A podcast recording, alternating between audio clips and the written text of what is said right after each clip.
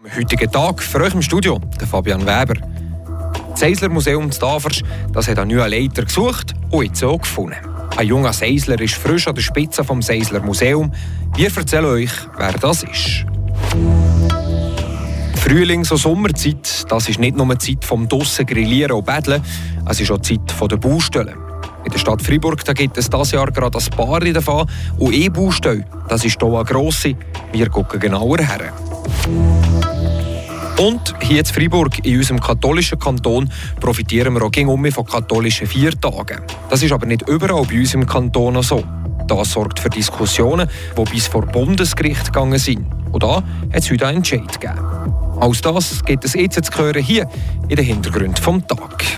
Die Region im Blick. Radio FR an diesem Donnerstag am Abend. Das Seisler Museum Tafers das bekommt ein paar frische Gesichter, einen frischen Leiter und frische Mitglieder im Stiftungsrat. Genau der, der Stiftungsrat, der hat sich in den letzten Monaten mit der Frage auseinandergesetzt, wer das Seisler Museum in Zukunft leiten soll. Die Wahl ist dabei auf einen jungen Taferschner Kind. Tracy Meder hat mit ihm reden. Er hat unter anderem einen Master in Museumsdidaktik, studiert aktuell an der PH Luzern, arbeitet als Deutschlehrer an der Primarschule St. Toni und ist verantwortlich für das Archiv der Pfarrei St. Martin. Der Rede ist vom 29-jährigen Gaëtan Favre. Ist er bereit dazu, jetzt noch eine weitere Aufgabe zu übernehmen als Leiter vom Sensler Museum? Das Thema ist natürlich mit dem Stiftungsrat ebenfalls aufgekommen. Und das ist eigentlich der Grund, warum wir sie nicht ab sofort, ähm, sondern ab dem 1. Juni die Stelle werden antreten. Ich werde natürlich sehr nah am Museum sein jetzt, dass ich dort jetzt äh, viel darüber studiere und trotzdem mit den Leuten reden und treiben. Ähm, aber ich werde die Stelle bei der Schule bis Ende Semester fertig machen und dass ich mich eigentlich auf das duo Studium und Museumsleitung konzentrieren kann. Sagt der Gaeta Favre. Das Erste, was für ihn ansteht, ist die Planung für das Programm 2023. Es wird jetzt vor allem darum gehen, neue Sachen auszuprobieren und mit Leuten zusammenzuarbeiten. Wir wollen mit dem Publikum sehr in Kontakt treten. Ähm, wir wollen mit äh, Partnerinstitutionen, wir wollen mit anderen Kulturanschaffenden ähm, möchten wir sehr eng zusammenarbeiten. Und da ist es natürlich gut, wenn man das kann vermitteln, was man gerne möchte erreichen. Und da denke ich, würde mir meine Erfahrung schon helfen. Gerade was äh, den Austausch und vielleicht bunt durchmischte, gerade auch altersdurchmischte Gruppen angeht. Das ist schon im Sinn vom Stiftungsrat, wo sich erhoffe, dass der junge Seisler eine Brücke zwischen den Generationen schlägt. Wie wird der Gaetan Fach das erreichen? Ich denke, es gibt im Sendbezirk sehr viele Geschichten, die spannend sind zum Erzählen und zum Nutzen wo nicht zwingend nur für eine Altersgruppe interessant ist, sondern es kommt vielleicht ein bisschen darauf an, wie, mit welchem Mittel das muss erzählt. Dort werden wir sicher äh, uns überlegen, welche Zielgruppe möchten wir ansprechen und mit welchen Mitteln. Da freue ich mich sehr darauf, da etwas zu erkennen. Wir entwickeln zusammen mit dem Stiftungsrat, mit dem Museum und allen beteiligten Partner und Partnerinnen, haben wir da in den nächsten zwei Jahren etwas überlegen und hoffen, dass wir neue, dort auf diesem Weg sehr viel entdecken. Der Gerda Favre übernimmt sein neues Amt am 1. Juni. Nebst ihm hat der Stiftungsrat die bisherige Ad Interim-Präsidentin Claudia Gfeller von Lante zur Präsidentin ernannt. Zudem wird der André Perler neues Mitglied beim Stiftungsrat. Der Beitrag zum neuen Leiter vom Seisler Museum und zu den neuen Mitgliedern vom Stiftungsrat gehört von der Tracy Meder. Und dann kommen wir jetzt zu den wichtigsten Nachrichten vom Tag. Die hat der Tobias Brunner für uns.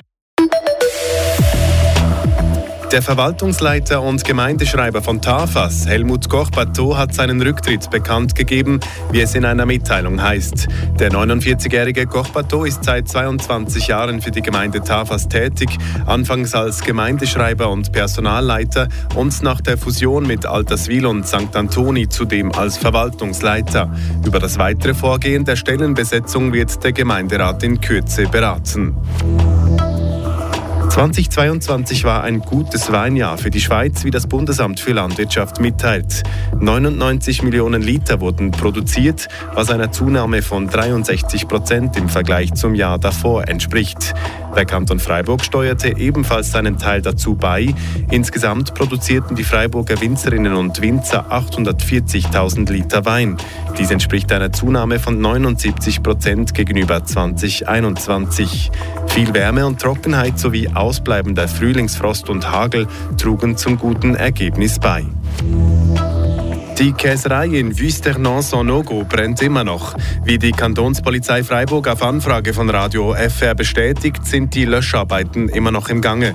Das Feuer konnte aber unter Kontrolle gebracht werden. In den Käsekellern war heute Nachmittag ein Feuer ausgebrochen. Etwa 20 Personen mussten aus der Käserei evakuiert werden. Sieben Personen erlitten eine Rauchvergiftung. Die Polizei bittet die Bevölkerung, sich vom Brandort fernzuhalten. Eine Untersuchung zur Ermittlung der Brandursache Ursache ist im Gange. Wir haben den 2. März. Bald tönt der Sommer ja so. Vögel zwitschern, die Pflanzen fangen an blühen. So stellen wir uns doch den Frühling vor, oder? Laufen wir aber durch die Stadt Freiburg, dann tönt es eher so. Oder vielleicht auch so. Ja, es kommt laut hier in Freiburg in der Stadt, je nachdem, wo ihr unterwegs seid. Das, weil jetzt ein Führung gemacht kommt mit diversen Bauarbeiten. Ein ganz grosses Projekt startet Ende März, ist, das der Gemeinderat hier beschäftigt. Tracy Meder berichtet. Wenn man viele Baustellen sieht, denkt man sich im ersten Moment, dass der Stau ganz sicher vorprogrammiert ist. Die Freiburger Gemeinderätin Andrea Burgener-Wöffre gibt Entwarnung.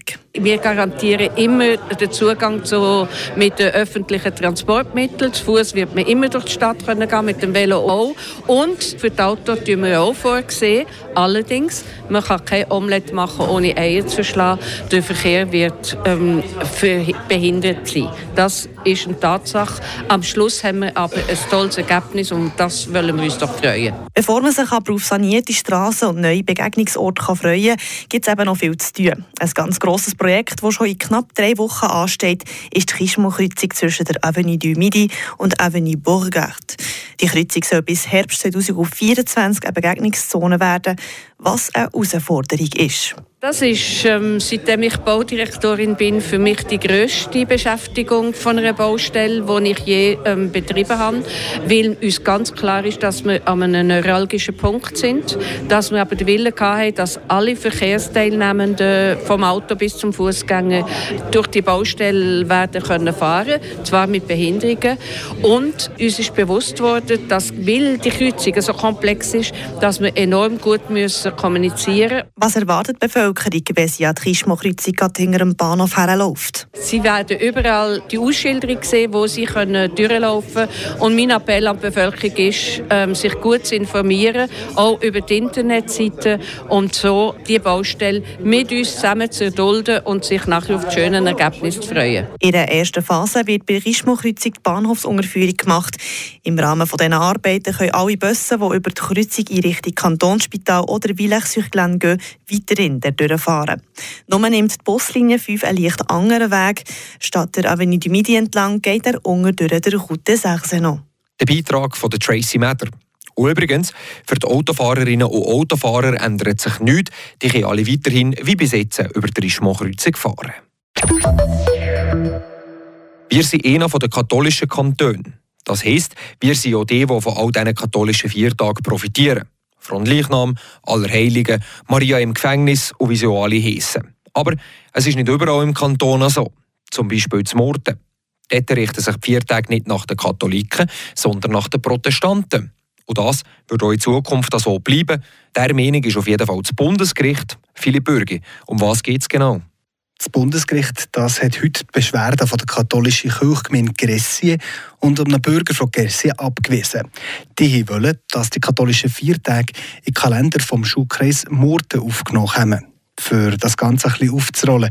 Im 2017 da hat sich die katholische Gemeinde Gressie und die reformierten Gemeinden Courchevo, Gaumitz, Greng, Merie und Murten zusammen für einen gemeinsamen Schulkreis zu bilden.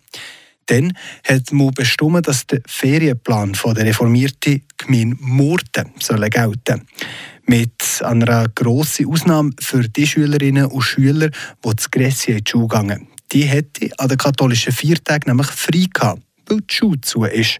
Und die Kinder, die von Gressi an einem anderen Ort in die Schule gingen, die könnten ohne grosse Ankündigung frei haben. Sie müssten einfach nur melden, dass sie abwesend sind.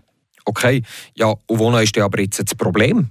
Der Familienvater und die Kirchgemeinde die wollen, dass das Gleiche gilt für alle Schülerinnen und Schüler vom Schulkreis.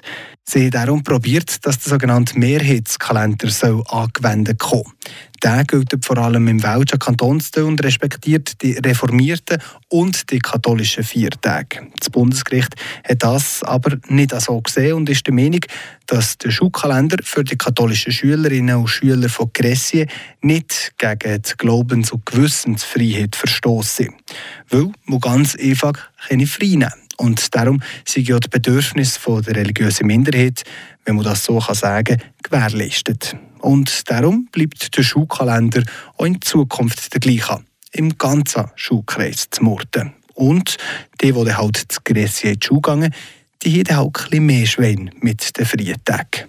Verzeiht Philipp Bürgi. Und damit sind wir jetzt am Schluss von den Hintergründen des Tages. Danke, seid ihr hier auf Radio FR mit uns dabei gewesen. Ich wünsche euch allen einen ganz schönen Abend und natürlich alle Gotteron für euch im Studio gewesen. Der Fabian Weber. Ciao zusammen. Das bewegt heute Freiburg. Freiburg aus seiner Geschichte. Ging auf frapp.ch.